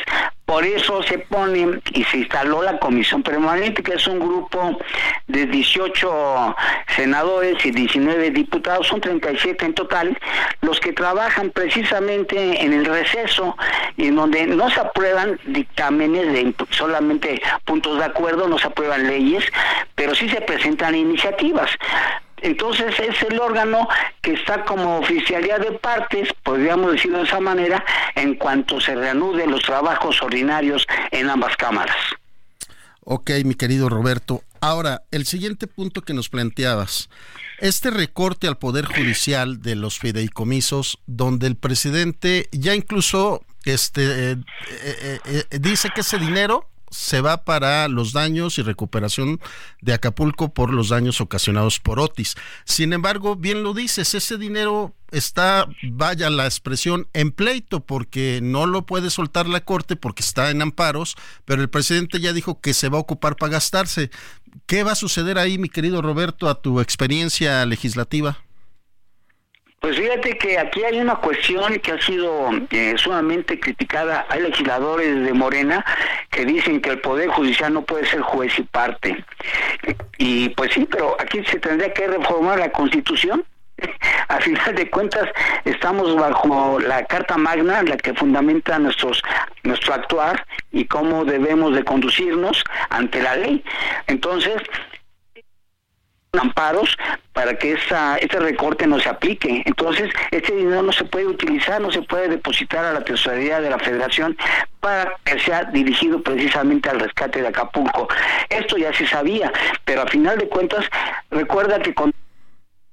Bueno, creo que se fue Roberto José Pacheco hace unos segunditos regresamos con él. Pues estamos hablando con Roberto José Pacheco, él es este colaborador del Heraldo de México aquí, particularmente en nuestra área de radio en los fines de semana con nuestro querido Alejandro Sánchez. Estamos preguntándole qué va a pasar con este dinero de los fideicomisos de la Suprema Corte del Poder de la Suprema Corte de Justicia donde estos fideicomisos son de los empleados de los trabajadores y el presidente eh, sacó un decreto en el cual desaparecía 19 fideicomisos. La Suprema Corte, por supuesto, dijo que no, están amparados. Luego hay una eterna discusión que la presidenta Norma Piña había dicho que sí lo iba a dar y que se iba a reunir con el presidente, pero bueno, todos han sido dimes y diretes. Entonces, mi querido José Pacheco, ¿en qué quedamos? ¿Se va a tener ese dinero para Otis? Digo, para los daños de Acapulco por Otis o qué va a pasar, hermano? Bueno, eh, es lo que yo te estaba comentando cuando se cortó la, llamada. Te decía que pues eh, se tiene que cumplir con la Constitución, o sea, eh, se ha criticado que el Poder Judicial sea juez y parte, si hay un amparo, ¿quién hace los amparos? Los jueces, entonces eh, se tendría que reformar la Constitución para sacar precisamente estas controversias que se dan en el poder. Eh, no se puede no se puede distribuir ese dinero.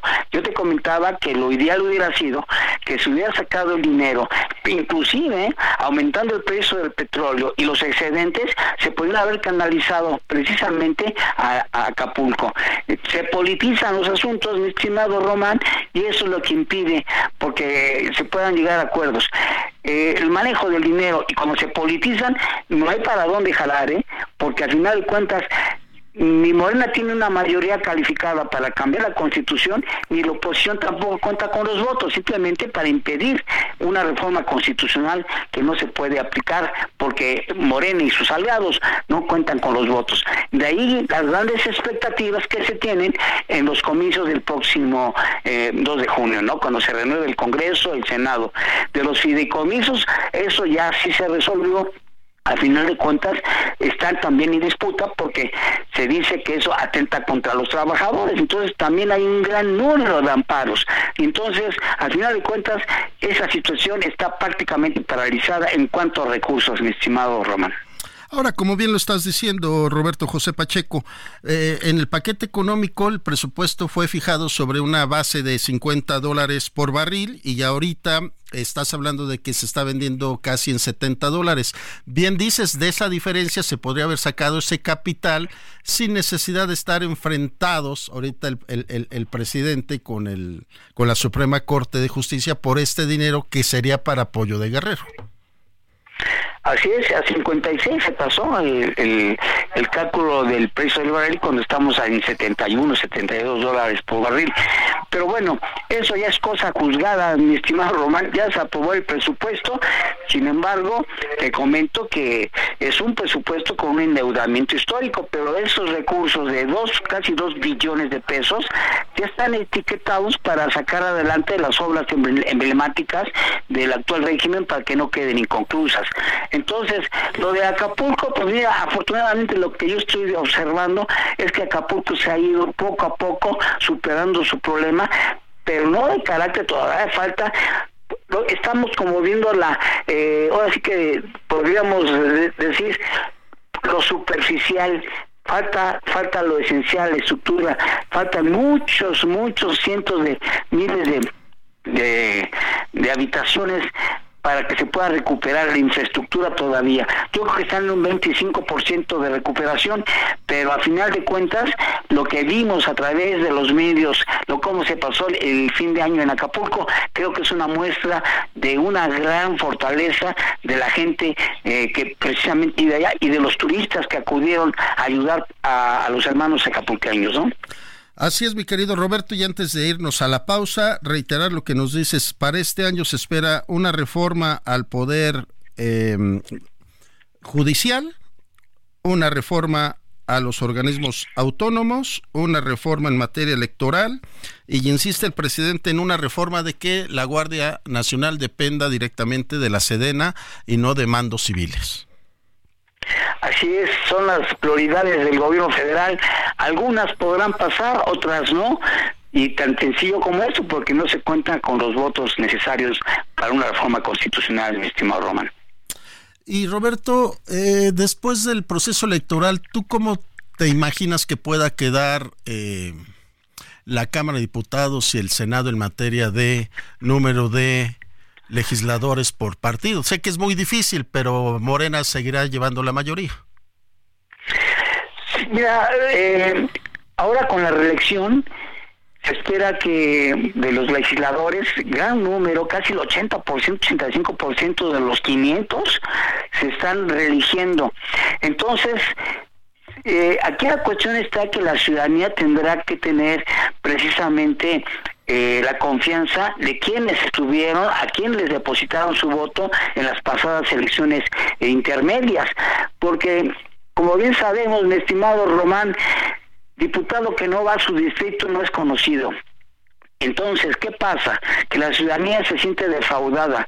Si eso ocurre, muchos legisladores que no cumplieron con su compromiso con la sociedad de estar eh, precisamente en el Congreso como pues impulsando sus problemáticas que se puedan resolver a través como gestores, porque al final de cuentas los diputados son gestores de una problemática social de sus distritos. Entonces, si no cumplen a cabalidad con sus propias responsabilidades, difícilmente van a tener el voto. Pero sí se estima que vaya a ser un Congreso bastante equilibrado como el que estamos viendo ahora. No, no creo que la oposición pueda tener la mayoría simple, que es el 250 más uno. Sin embargo, va a ser un gran contrapeso. Yo espero que no va, que ninguna fuerza política vaya a contar con la fuerza necesaria para tener una mayoría calificada, que son las dos terceras partes de los legisladores. Entonces, más de 300 legisladores debería tener un grupo parlamentario para tener una mayoría calificada. Así pues va a estar muy difícil, yo pienso que va a ser una competencia muy equilibrada y vamos a observar casi lo mismo que hemos visto en estos seis años, un Congreso muy dividido y muy equilibrado en fuerzas. Eso es lo que yo pienso. La ciudadanía tendrá la última palabra para saber a quién le dan su voto. Eso sí, por mayor, hay que recordarlo que hay plurinominales. Son 300 distritos que entran por el voto directo y, y, y 200 son los que se distribuyen de manera plurinominal. Roberto José Pacheco, colaborador del Heraldo de México, es un gusto haberte escuchado. Gracias que nos tomaste la llamada y te deseamos el mejor de los éxitos en este 2024. Mi estimado Román, es un placer escucharte. Sé que siempre estás en los controles, pero observo que eres una persona inteligente, estás conduciendo muy bien. Javier Solorzan lo dejó en buenas manos, precisamente su espacio informativo. Un abrazo y buen, buen inicio de año. Abrazo, Roberto. Pausa. El referente informativo regresa luego de una pausa.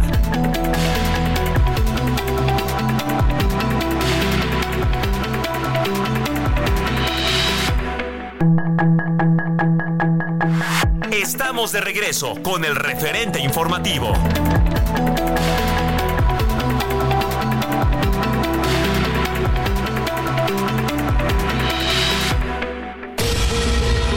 Cumplirse 89 días de guerra entre Israel y el grupo terrorista Hamas, el Ministerio de Sanidad de Gaza dio a conocer que al menos 128 palestinos murieron y 261 resultaron heridos por los ataques israelíes en las últimas 24 horas, con lo que el número total de víctimas desde el 7 de octubre llegó a 22.313 muertos y 57.296 heridos. Ministro de Defensa de Irán, Mohammad Reza Ashtiani, advirtió a Estados Unidos que se prepare para las consecuencias del asesinato del número 2 de Hamas, Saleh al-Arouri, quien fue abatido tras un bombardeo en las oficinas del grupo terrorista en el sur de Beirut, las cuales, dijo, tendrán un efecto adverso y perjudicarán a los propios estadounidenses. El ejército de Israel acusó al grupo terrorista Hamas de adoctrinar y entrenar militarmente a niños palestinos en la franja de Gaza, a quienes utiliza para trasladar armas y recaudar información, además de enseñarles a disparar armas, atravesar túneles, luchar contra tanques e incluso secuestrar soldados mediante campamentos de verano. A través de un videomensaje, el presidente de Ucrania, Volodymyr Zelensky, reveló que Rusia ha lanzado cerca de 300 misiles contra territorio ucraniano desde el pasado 29 de diciembre, lo que calificó como terror claramente deliberado y reiteró que su país necesita más ayuda de sus aliados, sobre todo en lo referente a la defensa antiaérea. Tras encabezar la audiencia general de los miércoles en el aula Paulo VI del Vaticano, el Papa Francisco recordó a los pueblos del mundo que sufren por los conflictos como Palestina, Israel, Ucrania, Birmania, entre otros, y señaló que la guerra siempre es una locura y una derrota, por lo que reiteró la necesidad de recuperar la capacidad de pedir perdón. El ministro del Interior de Irán, Ahmad Badi, informó que 103 personas murieron y más de 140 resultaron heridas por dos explosiones ocurridas en el cementerio de la ciudad de Kerman, donde se conmemoraba el cuarto aniversario luctuoso del general Qasem Soleimani y advirtió que los culpables de este ataque recibirán pronto una respuesta aplastante. El ejército de Colombia informó que uno de sus elementos falleció y otros 12 resultaron heridos por un ataque con explosivos contra una unidad militar en el municipio de Turbo, en el departamento de Antioquia, y que fue atribuido al Clan del Golfo, la mayor banda criminal que opera en el país cafetalero. Para el referente informativo, Héctor Vieira. Sus comentarios y opiniones son muy importantes. Escribe a Javier Solórzano en el WhatsApp 5574 50 26. Somos más que energía, somos bienestar. Así como llevamos electricidad a todo México, llevaremos Internet para todos. Somos fuentes limpias y renovables. Construimos el Parque Solar en Puerto Peñasco, Sonora, el más grande de toda América. Somos proyectos prioritarios. Electrificamos trenes, aeropuertos y sistemas de transporte, conectando a todo el país. Somos CFE. Somos más que energía. Gobierno de México. Solórzano, el referente informativo.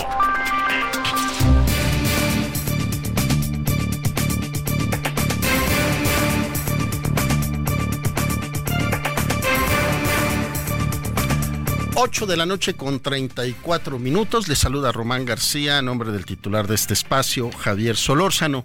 Fíjese que el día de hoy eh, vemos en algunas publicaciones informativas que se triplicaron un, un número de 80.582 los recursos de solicitud de datos y de transparencia en, el, en la actual administración, superando los solicitados en el gobierno del el presidente Enrique Peña Nieto y de Felipe Calderón Hinojosa. Por ello le hemos pedido a Norma Julieta del Río, que ella es comisionada del Instituto Nacional de Transparencia, Acceso a la Información y Protección de Datos Personales del INAI, nos tome la llamada. Norma Julieta, muy buenas noches. Hola Román, muy buenas noches, con el gusto de saludarlos y bueno, feliz año, aprovecho el espacio. Igualmente, feliz año y nuestros parabienes para ti y tus seres queridos. Igual, Román. Norma Julieta, este número, ¿qué, ¿qué nos representa en materia de transparencia y protección de datos de este sexenio? Bueno, eh, eh, así es, este, en el INAI estamos este, haciendo los comisionados una serie de difusiones respecto a números y comparativos. Decirte que esos números, bueno, representa que la ciudadanía eh, cada vez este, está más interesada en conocer el acceso a la información, la protección de datos personales y por ahí también nosotros dimos a conocer que los sujetos obligados, este, pues digamos, que menos atienden estas solicitudes, estos recursos de la ciudadanía, pues el número uno es el Instituto Mexicano del Seguro Social. En el Seguro Social hay mucha necesidad, muchas solicitudes de las y los ciudadanos, pues sobre sus semanas cotizadas, sobre su historial clínico para tomar decisiones, para pensiones. Bueno, ahí es uno de los sujetos obligados con más negativas, la Fiscalía General de la República, COFEPRIS, eh, justo en este tema de, de, salud que estamos viviendo. Entonces, este, representa primero eh, que los ciudadanos conocen al INAI. Número dos, pues es un derecho, es un derecho que se ganó hace 21 años, ya este año se cumple 22, y pues que el acceso a la información va a seguir y, y las preguntas y la privacidad pues es de los mexicanos y más ahora ante, estas declaraciones de, de iniciativas de querer desaparecer estos organismos autónomos. Esa es la urgencia y la necesidad de contar con ellos, de conocer información pública y proteger datos personales.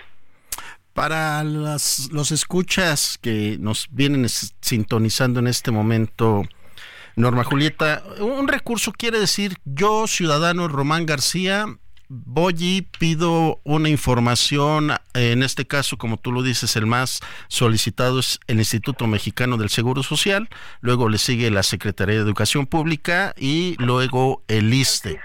Por, por lo tanto, estamos viendo que dos dependencias tienen que ver con el sector salud, que es algo de que en este sexenio hemos visto que ha habido como muchas variantes y, reclamos y, varias este, versiones, que si el gobierno invirtió, que si no hay medicinas, que si los padres con los niños con cáncer. Yo hago un reclamo, quiero decir que pido que el instituto, el ISTE, en este caso, me den explicación de por qué no me están dando mi tratamiento y al negármelo voy al Instituto Nacional de Acceso a la Información?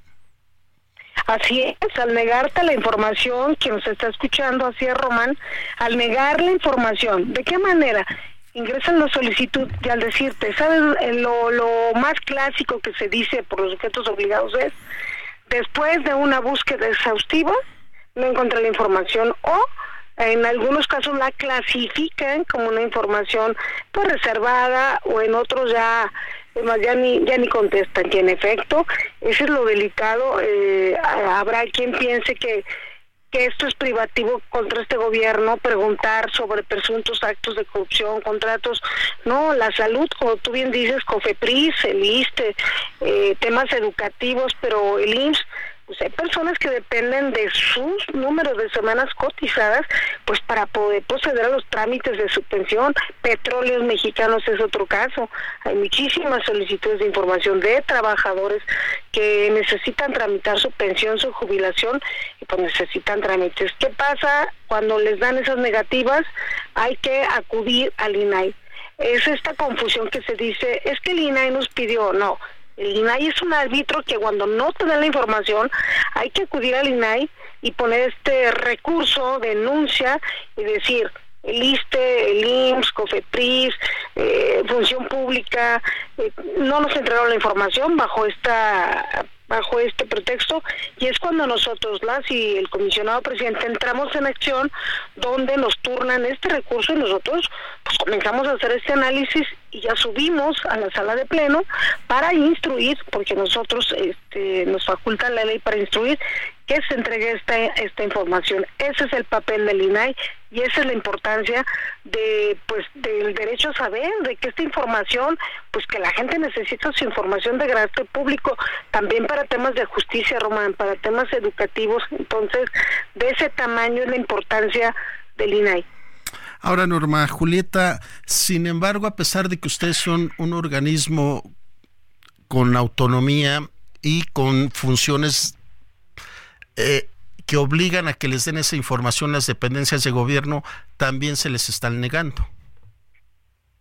Sí, bueno, este, nosotros mm, cuando se niegan, cuando no cumplen con esta instrucción, eh, se va a un área eh, de cumplimientos precisamente y esa área de cumplimientos da, da seguimiento al tema.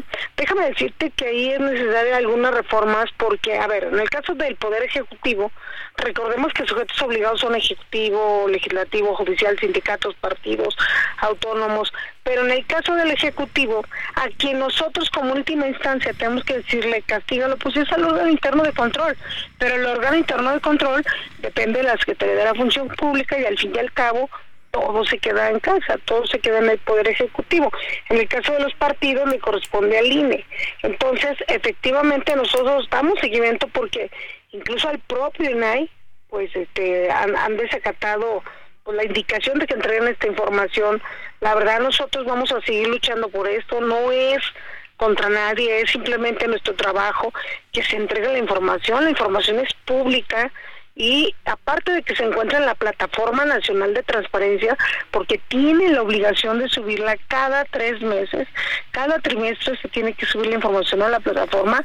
Bueno, cualquier ciudadano que nos está escuchando, si no encuentra una información en la plataforma, pues tiene derecho a acudir a estas instancias. Insisto, no solo a estas instancias, también a los organismos autónomos, a las universidades, al Poder Judicial, y se tiene que entregar la información de carácter público, Román.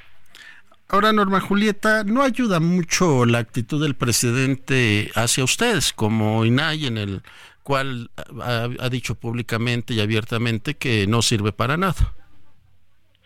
Bueno, nosotros hemos escuchado, yo ingresé al INAI en el noviembre del 2020, pero desde entonces, yo te lo digo, hemos sido muy respetuosos del presidente, pero así es, día a día, no faltó un día que se, se exprese de esa manera del instituto. Yo siempre he dicho que hay una desinformación a su alrededor, y nadie sirve. Se nos acusa de, de cosas que de, pasado, de proteger a la gente, pero la verdad, pues así como fue el caso Recordarás casos como el de las toallas de Vicente Fox, la Casa Blanca, de Peña Nieto, ahora pues el Segalmex, pues es que es un instituto que abre casos, abre información, no de este gobierno. Desde que se puso en marcha este este derecho constitucional, insisto, en junio cumplirá 22 años. Este año, el 7 de febrero, se cumple la reforma del 2014. Entonces, pues muy lamentables estas declaraciones. Incluso ayer veíamos en la agenda legislativa del Senado que una de las prioridades es dar entrada a esta iniciativa de desaparecer. Primero decirte que no será fácil, daremos la lucha, daremos la batalla y segundo, pues lamento a la actitud de algunos este, senadoras que pues no ven más allá, ¿no? Este, no es de ellos, no es propiedad de nadie el derecho a saber eh, o por qué les preocupa, ¿no? También digo, hay muchos cuestionamientos, pero nosotros vamos a seguir realizando nuestro trabajo, defendiendo a los ciudadanos y defendiendo este derecho más allá de lo que se piense, de lo que se diga y pues de las iniciativas que, que, ingresen para desaparecer.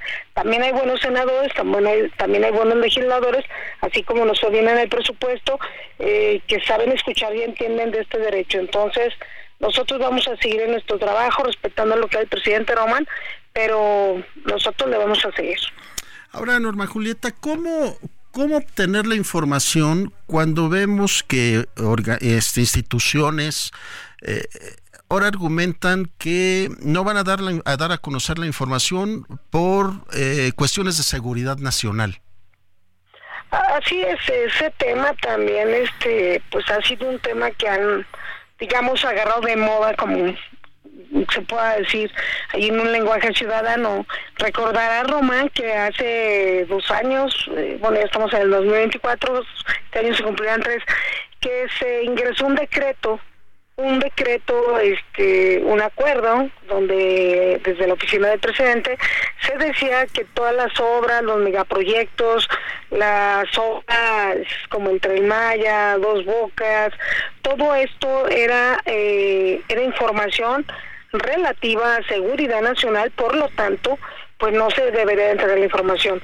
El INAI ingresó, recordarán, esta acción de inconstitucionalidad y este nos dieron la razón, nos dieron la razón el año pasado, más sin embargo apenas nos había dado la razón la Suprema Corte de Justicia de la Nación y a las dos horas se ingresaron nuevamente este acuerdo. Pero nosotros hemos abierto esto, han muchos ido a, ingresar esto a través de la Consejería Jurídica precisamente ampararse sobre resoluciones. Imagínate, hemos resuelto temas sobre COVID, empresas eh, que venden las vacunas, medicamentos, y se han ido a amparar en la Suprema Corte de Justicia argumentando eso que tú bien dices que es un tema de seguridad nacional. Claro que no, entonces, pero hemos ganado la batalla, nosotros ganamos las batallas en la legalidad, en la mesa, en la constitución, en las leyes, no en, no en otros escenarios. Entonces, también ese tema de qué seguridad nacional, estamos abriendo esa información, porque de ese argumento se quisieron colgar muchos sujetos obligados, pero hemos este, echado para atrás esas situaciones, insisto, con la ley siempre en la mano, eh, Román. Es que Norma Julieta, me cuesta trabajo de repente escuchar a nuestro presidente decir, no somos iguales, somos diferentes, nosotros no robamos, nosotros transparentamos y cuando los escuchamos a ustedes y vemos cómo haya un enfrentamiento directo con la Suprema Corte de Justicia, donde incluso pues los legisladores se sienten, vaya la expresión, avalentinados para decir, no, no les vamos a dar la información, pues siento que no, no, no ayuda al país, ¿no, Norma Julieta? Sí, no ayuda, te digo yo, estos días, este, después de estas fiestas, eh, donde pues digamos se baja la guardia, que, que todo el mundo está tranquilo, después inicia el año y comienza a ser nuevamente este pues declaraciones contra este instituto, contra que no hacemos nada, que es oneroso, o simplemente ayer de que hay un decreto, ahí va a haber un proyecto para desaparecer. Eh, siempre hemos dicho, no es Julieta, Blanca Lilia, Josefina Adriana Calá, no son los trabajadores, no es el edificio que está en insurgentes, son dos derechos que se han ganado en este país, el Grupo Oaxaca, medios de comunicación como ustedes, académicos, notables, eh, todo el mundo tiene derecho a saber cuánto cuesta su la obra de su calle, la banqueta, la obra no solo del tren Maya, cualquier obra, cualquier obra en cualquier estado y pues no no no no se vale que, se digan esas cosas. Yo lamento los senadores, bueno, tú sabes, se les venció el plazo el 15 de diciembre para que designaran cuando menos a dos de tres comisionados faltantes. Y la verdad tienen más de 100 asignaciones pendientes. Y ayer que veía a los medios que su agenda prioritaria, entre otras cosas, era desaparecer a los organismos autónomos, no vi en ningún renglón, Román, que dijera designar a más de 100 funcionarios que hacen falta. Y vaya que la mayoría son de tribunales electorales. Estamos en un proceso eh, pues electoral que se avecina, el más grande de la historia, el más complejo, donde el INE, el INAI tendrá mucho que ver para cuidar datos personales, acceso a la información, y pues hacen falta muchísimos nombramientos, eh, no recuerdo el dato, pero en general más de 100, pero del tema electoral, pues más de setenta y tantos, entonces no es más prioritario reforzar las instituciones para que la democracia en sí, de verdad, este, su nombre por sí solo, pues la gente diga, estamos bien, hay nombramientos, entonces pues sí es lamentable, pero bueno, espero espero que nosotros con nuestro trabajo, con nuestra lucha en la Suprema Corte de Justicia, que vamos a seguir la batalla, no se olvide, Román, que seguimos siendo cuatro, no importa, vamos a seguir con mucho ímpetu y pues a defender esto. Insisto, este, legalmente, jurídicamente, este, nosotros vamos a dar la batalla y confíen en nosotros y pues ojalá existan senadores sensibles este, que en su agenda prioritaria tengan nombrar a más de 100 eh, puestos vacantes que hacen falta desde el INE, de la conferencia, desde los tribunales electorales, que a eso se le llamaría verdaderamente prioridad y democracia. Totalmente de acuerdo contigo. Esa prioridad no se está notando. Bien lo dices, nombramientos importantes, tan solo de entrada con ustedes, que les faltan tres.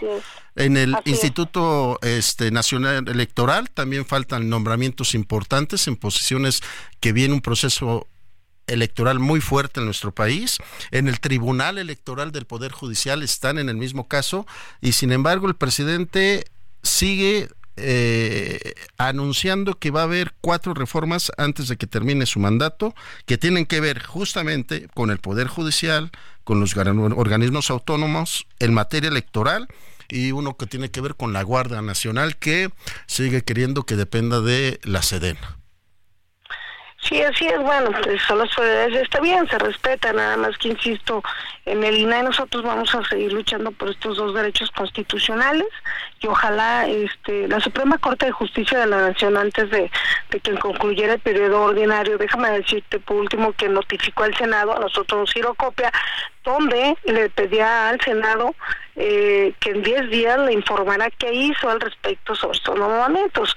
Sabemos aquello que vimos, aquellas dos vueltas, donde ninguna hubo consenso para esas ternas de hombres y mujeres de verdad valiosos, comisionados de las entidades con experiencia, y bueno, no pasó nada, al fin y al cabo no cumplieron. Entonces, seguramente estamos a días de seguir en ese litigio de ese nombramiento cuando menos, pues nosotros veremos por los del INAI, pero también como comisionados y como mexicanos, ojalá y que este país de verdad, Román, este, podamos, este, hay más legisladores, hay más eh, senadores y diputados que, que pudieran coadyuvar en estos temas.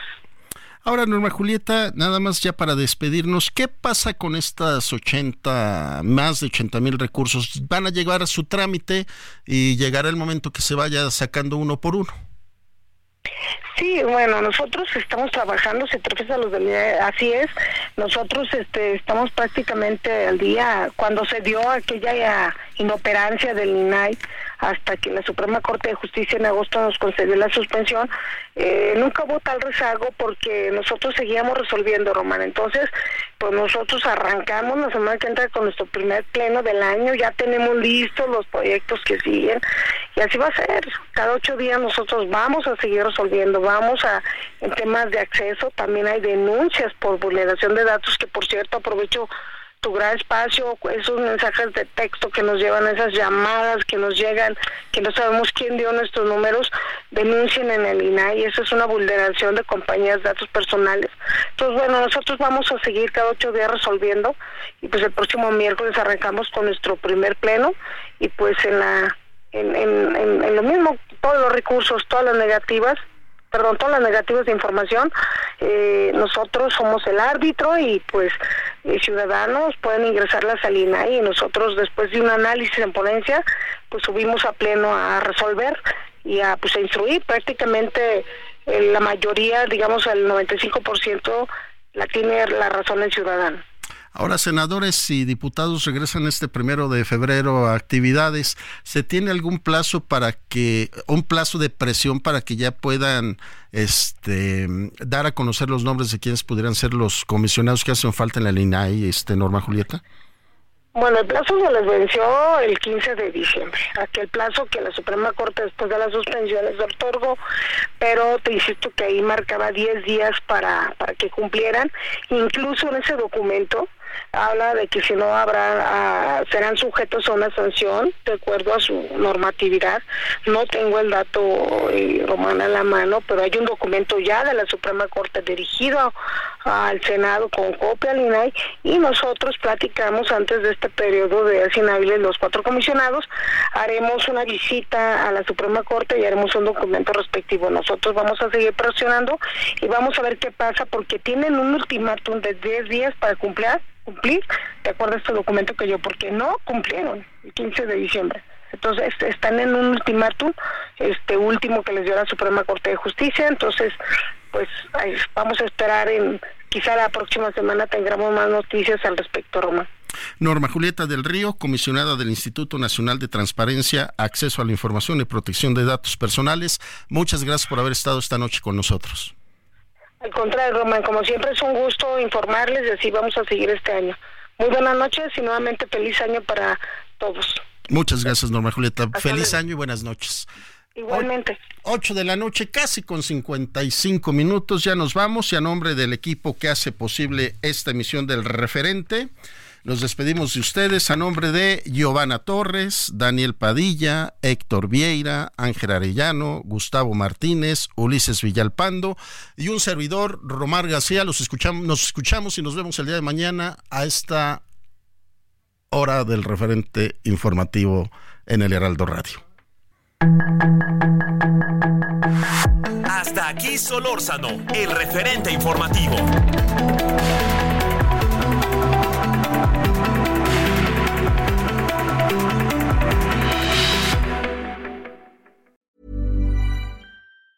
Even on a budget, quality is non-negotiable. That's why Quince is the place to score high-end essentials at 50 to 80% less than similar brands. Get your hands on buttery soft cashmere sweaters from just 60 bucks, Italian leather jackets, and so much more. And the best part about Quince, they exclusively partner with factories committed to safe, ethical, and responsible manufacturing. Elevate your style without the elevated price tag with Quince. Go to quince.com slash upgrade for free shipping and 365-day returns.